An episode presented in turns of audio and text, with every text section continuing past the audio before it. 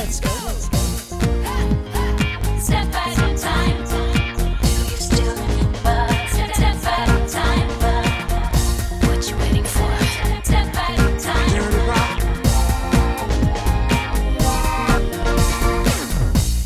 À tous et bienvenue dans Le Jour Pop, le podcast qui remonte le temps et qui vous ramène à un jour qui a marqué la pop musique. Je m'appelle Thibaut, vous m'avez déjà peut-être entendu raconter des histoires sur Mylène Farmer ou croisées sur les internets. En tout cas, je tenais déjà à vous remercier d'avoir été des centaines à découvrir le premier épisode du Jour Pop et d'être de nouveau au rendez-vous. Bienvenue également à tous ceux qui découvrent l'émission aujourd'hui. Au programme du jour pop, des albums cultes, des clips iconiques et des tubes inoubliables, dans chaque épisode je vais partir d'une date marquante pour vous raconter l'histoire et les secrets de fabrication des chansons les plus incontournables de nos playlists.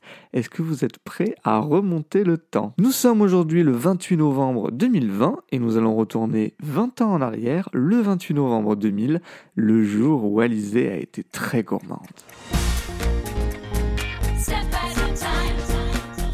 Vous l'avez compris, je vais vous parler de l'album Gourmandise d'Alizé, sorti il y a donc pile 20 ans, le 28 novembre 2000. Mais avant ça, on va revenir euh, au début de l'histoire, pile un an avant, on est donc en novembre 1999, et la jeune Alizé Jacoté, 15 ans, participe avec une amie au casting local de l'émission Graines de Star qui se tient alors à Ajaccio. Graines de Star, pour ceux qui ne se rappellent plus exactement du concept, c'était un télécrochet pour des ados chanteurs, danseurs, humoristes ou imitateurs qui étaient ensuite soumis à l'applaudimètre du public. À la fin des années 90, on peut y voir les jeunes Jennifer, Grégory Le Marchal, Christophe Maé, Madomas ou encore Nadia. Autant dire que l'émission peut se targuer d'avoir offert leur première télé à bon nombre d'artistes qui vont envahir nos écrans la décennie suivante. Mais revenons-en à Alizé, qui après son casting réussi à Ajaccio, se retrouve en décembre 1999 à Paris pour faire des essais. Bonjour, Bonjour, tu t'appelles comment Alizé, Tu as quel âge, Alizé 15 ans, Et tu viens d'où d'Ajaccio en Corse.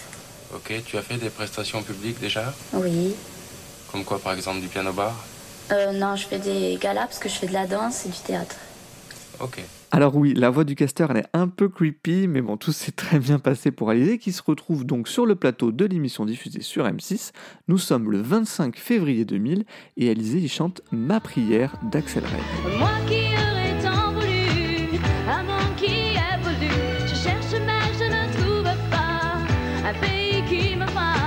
Ce soir-là, Alizé l'emporte et elle a le droit donc de revenir dans l'émission un mois et demi plus tard, le 21 avril. Alizé viendra défendre les couleurs sur Graines de Star le mois prochain. Mais entre-temps, il s'est passé quelque chose dans la vie de cette jeune Corse, comme l'expliquait le producteur de l'émission Thierry Ardisson. Tu sais que c'est moi qui l'ai fait commencer. Je Alizé. sais, ouais. Tu sais ça. Ouais, puis elle, elle le sait elle aussi. Quand je l'ai vu arriver, putain, j'étais mort. Moi aussi. Ah là là, c'était Graines de Star. Ouais, elle avait 15 ans. J'ai appelé tout le monde le lendemain matin en disant faut absolument la produire. Et c'est Mylène Farmer qui l'a chopé. Ouais. Voilà donc que Mylène Farmer, que je ne présente plus, et son compositeur et producteur Laurent Boutonnat entrent en scène. Il se trouve que le duo avait en effet une chanson dans leur tiroir, ils sentaient qu'elle avait du potentiel, et après 15 ans de collaboration, voilà que leur prend l'envie de pimenter leur couple artistique en produisant le premier disque de l'adolescente. Elle m'a vue, elle avait la chanson Moi Lolita depuis pas mal de temps. Elle euh, cherchait sans trop chercher. euh, euh, Qui donc, pourrait la chanter? euh, Qui pourrait la chanter parce qu'elle ne pouvait plus la chanter. Euh, et euh, du coup, euh, j'ai été contactée pour euh, participer à une séance en studio. Et là, vous aviez 16 ans, 15-16 ans? 15 ans et demi, ouais. 15 ans et demi. En 2000, Mylène Farmer et Laurent Boutonnat ils sont plutôt très bien installés dans le game. hein. Leurs quatre derniers albums ont tous dépassé le million d'exemplaires, et en trois spectacles seulement, la chanteuse s'est imposée comme l'équivalent féminin de Johnny Hallyday. C'est ainsi que Mylène Farmer active tout son carnet d'adresses, hein, collaborateurs proches, maisons de disques et relais médias, afin de lancer le premier single d'Alizé. Il sort en radio le 18 mai 2000 et s'intitule Moi Lolita. C'est pas ma faute.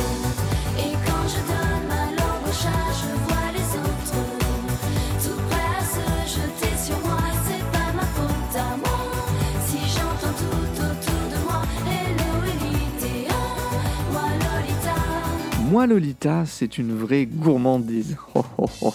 De la pop sucrée sur une production riche en programmation comme sait si bien le faire Laurent Boutonnat. Et du côté parole, Mylène Farmer emprunte le sulfureux personnage de Nabokov mis en image par Kubrick en 1962 pour donner à Alizé cette image de fausse ingénue. Lolita, c'est une jeune fille, une adolescente qui plaît aux garçons, mais beaucoup plus âgée. Et Alizé, c'est une Lolita ou pas? on peut dire ça comme ça. Moi Lolita, c'est un carton monstrueux, un des tubes de l'été 2000, c'est simple. hein. Le single est mis en vente le 4 juillet et à la rentrée, il frôle déjà les 500 000 exemplaires vendus. C'est une autre époque. Mais Mylène Farmer et Laurent Boutonnat ne comptent pas s'arrêter en si bon chemin, car le premier album d'Alizé est déjà en route. Pas le temps de chômer pour Alizé, alors que moi Lolita truste déjà le haut des classements. Le 19 octobre, un nouveau single est envoyé en radio pour accompagner la sortie de ce premier album à venir.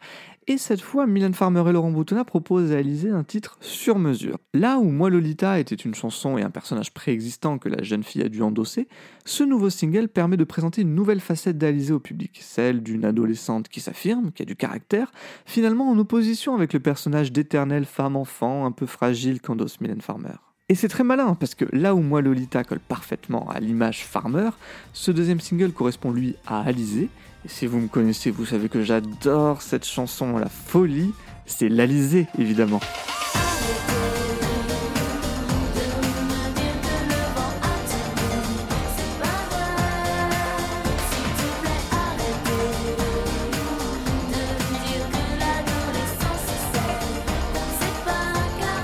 Premier album, il s'appelle donc Gourmandise et il est totalement écrit, composé et réalisé par le duo Farmer Boutonnat. Bon, on peut pas dire qu'il s'agisse non plus d'un album très personnel. hein. Il faut reconnaître qu'à 16 ans, Alizé a pas grand chose à raconter. À part Grain de Star, le highlight de sa vie à ce moment-là, c'est d'avoir gagné un concours de dessin pour une compagnie aérienne quand elle avait 11 ans. Mylène Farmer brode donc des chansons sur l'adolescence, sur les premiers émois, où elle s'est amusée à mettre le plus de références possibles à la Corse, l'île natale d'Alizé. La plus évidente étant la presque expérimentale et assez captivante Mon mec. C'est un.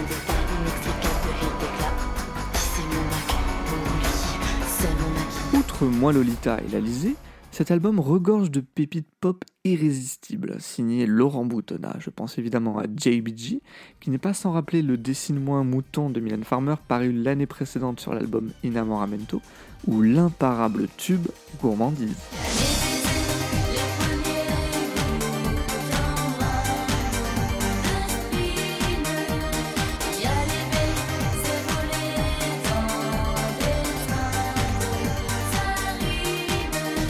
Mais ce qui est assez surprenant avec cet album, c'est qu'il fait preuve d'une certaine maturité pour un disque qui s'adresse de prime abord à un public assez jeune. Passé les titres légers que je viens de citer, il y en a pour tous les goûts sur Gourmandise, Euh, notamment des mid-tempo plutôt sombres hein, qu'on n'attendait pas sur l'album d'une adolescente à l'instar de Parler tout bas et Lui ou toi.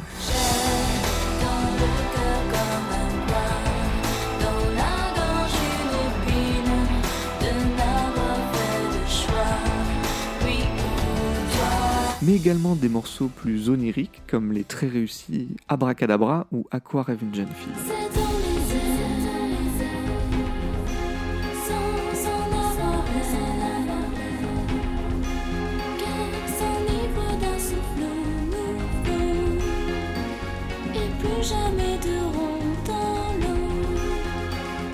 Avec le recul, Gourmandise est un album qui fait preuve d'une certaine intemporalité.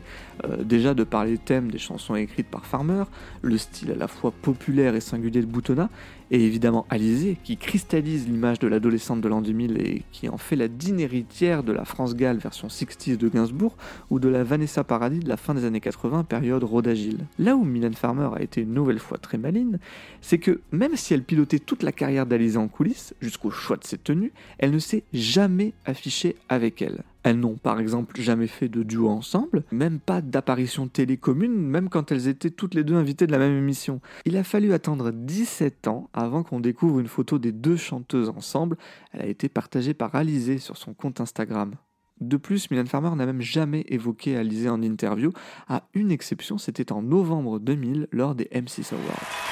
Et puis pour terminer, m'adresser à Alizé et lui dire que je suis très très fière d'elle ce soir.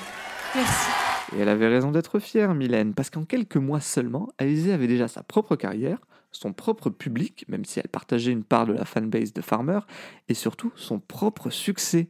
En février 2001, l'album Gourmandise se classe numéro 1 des ventes, et il s'écoule en France à plus de 800 000 exemplaires, dépassant le million à l'international. Un énorme succès, car il faut se rappeler qu'en 2000, elle soufflait un vent nouveau sur la variété française. Le phénomène dit des Lolita va tout simplement exploser dans les mois qui vont suivre, mais ça, on va en parler tout de suite. Revenons au printemps 2000, juste avant qu'Alizé n'arrive dans le game avec moi Lolita. Dans les charts français, on est quelque peu revenu du phénomène boys et girls band. hein. Depuis le départ de Jerry, deux ans auparavant, les Spice Girls ont clairement perdu de leur piquant et les Backstreet Boys ou les NSYNC n'ont jamais vraiment réussi à s'imposer chez nous, là où leurs ersatz français, les 2B3, Alliage ou les J-Squad, n'ont même pas passé le cap de l'an 2000. La nouvelle passion des Français au tournant des années 2000, ce sont les comédies musicales. Et oui, suite au succès tonitruant de Notre-Dame de Paris, les projets fleurissent de partout. hein. Alibaba, les Dix Commandements, Roméo et Juliette, on frôle l'overdose. Mais à l'échelle internationale, un phénomène pop prend de plus en plus d'ampleur. Il s'appelle Britney Spears. Sorti le 16 mai 2000, Oops, I Did It Again, le deuxième album de la jeune américaine, est un carton. Il s'arrache à 1,3 million d'exemplaires en une semaine aux États-Unis et se classe numéro 1 presque partout dans le monde, y compris en France.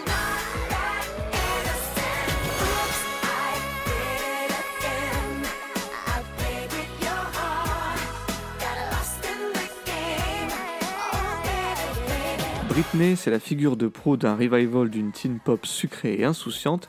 Autant dire que lorsqu'Alizée débarque deux jours plus tard avec l'entêtant Moi Lolita, elle s'accapare un marché encore vacant sur le territoire francophone. Le terme Lolita devient ainsi générique pour désigner ces jeunes chanteuses pas encore ou à peine sorties de l'adolescence et qui vendent des singles par centaines de milliers. Mais attention, hein, elles ont chacune leur précaré. Si Alizée joue de l'ambiguïté à la Mylène Farmer, à la rentrée 2000, c'est Evangélie qui débarque et son credo elle, c'est chanteuse à voix slash nouvelle Hélène Segarra.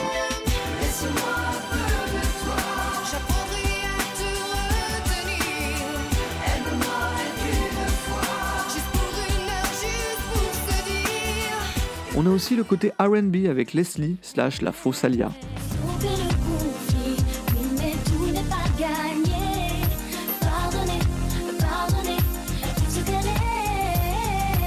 Est. Evangélie et Leslie, elles ont le point commun de cette fête remarquée sur Grain de Star, comme Alizé, avant d'être signées par un label, celui d'M6 en l'occurrence. Ce qui n'est pas le cas de notre prochaine prétendante qui, elle, a créé le buzz sur Internet. Bon, tout est relatif, hein, car pour rappel, on est en 2000, mais sa chanson Près de moi, qui avait été mise en ligne gratuitement pour susciter l'intérêt du public, faute d'être signée dans une maison de disques, avait été téléchargée plus de 15 000 fois en quelques semaines. À une époque où on n'avait pas la DSL, c'était quand même énorme. Dès 2001, elle va en piquant tous les codes de Britney Spears, hein, et quelque part en se présentant comme l'antithèse d'Alizée. C'est la girl next door, la meilleure amie, la pop star virginale qui semble ne s'accomplir que par l'amour d'un garçon. Je parle de Laurie, évidemment. Moi, je préfère rester toute seule.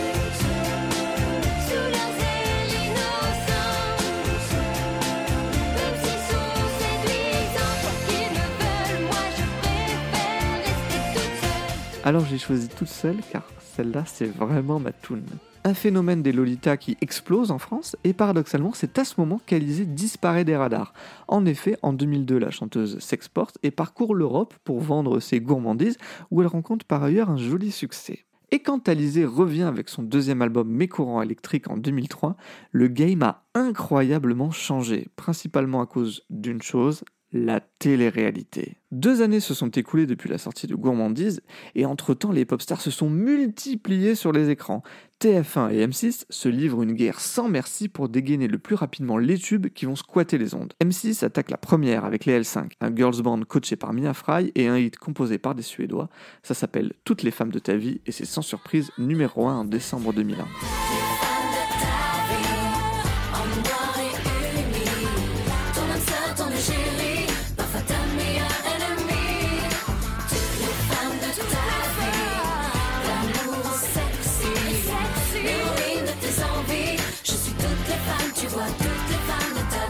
Mais elles se font très vite rattraper par les élèves de la Star Academy et la gagnante de la première saison, Jennifer, petite boulotte à la voix d'or, mise au régime devant des millions de téléspectateurs qui suivent ses péripéties amoureuses avec Jean Pascal. Forcément, on s'attache et à sa sortie du château, elle écoule près de 800 000 albums.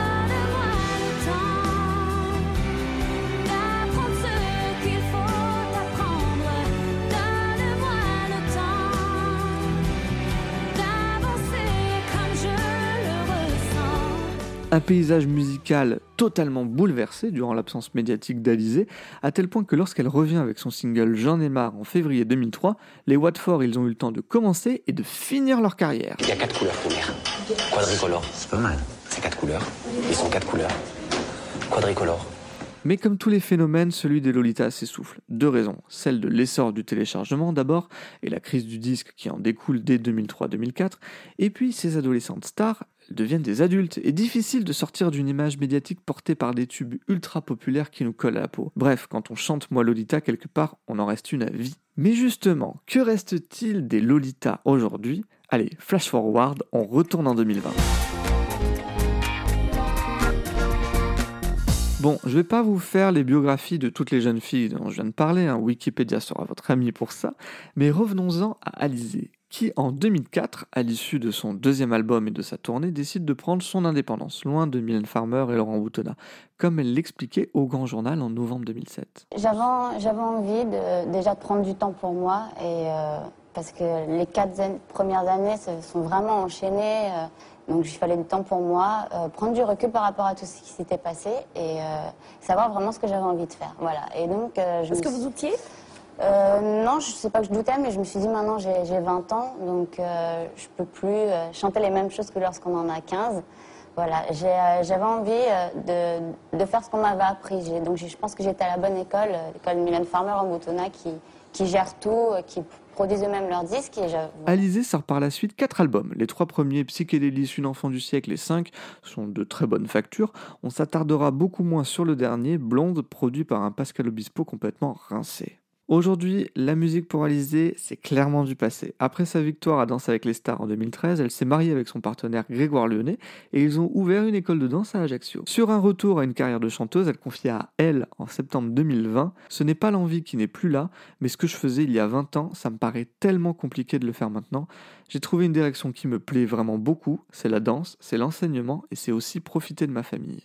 Si Alizé a autant marqué des esprits, c'est non seulement car elle était la première d'une vague d'artistes qui ont laissé une empreinte indélébile sur la pop, mais aussi qu'il transparaît, surtout dans Gourmandise, une envie d'insouciance, de légèreté et de sincérité liée à une véritable exigence artistique qu'on a finalement peu retrouvée sur les productions très marketées de ses concerts. En 2020, on ne parle plus de Lolita en tant que telle, hein, mais de jeunes femmes continuent de squatter le haut des charts. Elles s'appellent Louane, Angèle ou Aya Nakamura et elles ont des discours bien moins fleurs bleues que leurs aînés. hein. Elles sont engagées, elles se revendiquent féministes, elles chantent l'empowerment et se revendiquent davantage de Beyoncé et Rihanna que de Jennifer ou Laurie.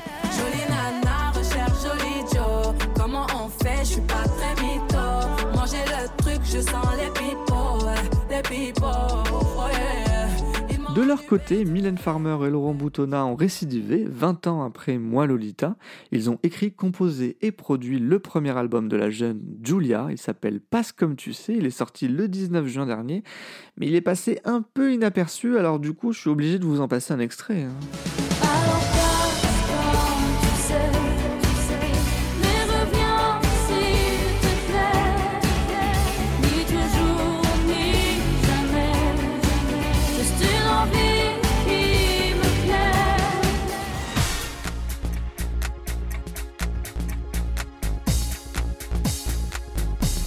Le jour pop consacré à l'album Gourmandise d'Alizé. J'espère que ça vous a plu. Si c'est le cas, n'hésitez pas à en parler autour de vous et sur les réseaux sociaux Instagram, Twitter, Facebook, at le jour pop. Et abonnez-vous sur les plateformes Apple Podcasts, Spotify et Deezer afin d'être au courant des nouveaux épisodes. Vous pouvez même mettre une note et un commentaire sur Apple Podcasts, ça aidera l'émission à avoir plus de visibilité. J'en profite pour vous conseiller d'écouter deux podcasts. Déjà, le hors-série Mylène Farmer Histoire 2 consacré à Alizé que j'ai eu le plaisir de faire avec mes compagnons de Sylvain, Bastien, Clément et Ludovic l'an dernier, ainsi que le podcast CD de titres du camarade Loïc dédié au single Moi Lolita. Moi, Thibaut, je vous donne rendez-vous prochainement pour un nouvel épisode. D'ici là, prenez soin de vous et je vous dis à bientôt.